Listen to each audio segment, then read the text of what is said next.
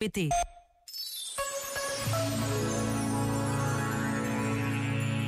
Sobre o modo como a nossa presença, os nossos gestos e palavras influenciam a vida de outros, escreveu o Monsenhor Dennis Clark.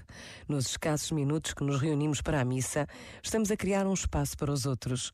A aparência dos nossos rostos, abertos, fechados, a maneira como nos sentamos, levantamos e ajoelhamos, a maneira como disponibilizamos espaço para os outros, a maneira como cantamos ou não cantamos, a maneira como correspondemos às orações, entre dentes ou de forma convicta.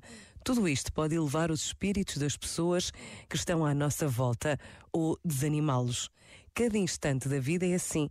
Podemos sufocá-la ou libertá-la, ajudando as pessoas a terem coração ou a perdê-lo. Nenhum momento da nossa existência é neutro. Este momento está disponível em podcast no site e na app.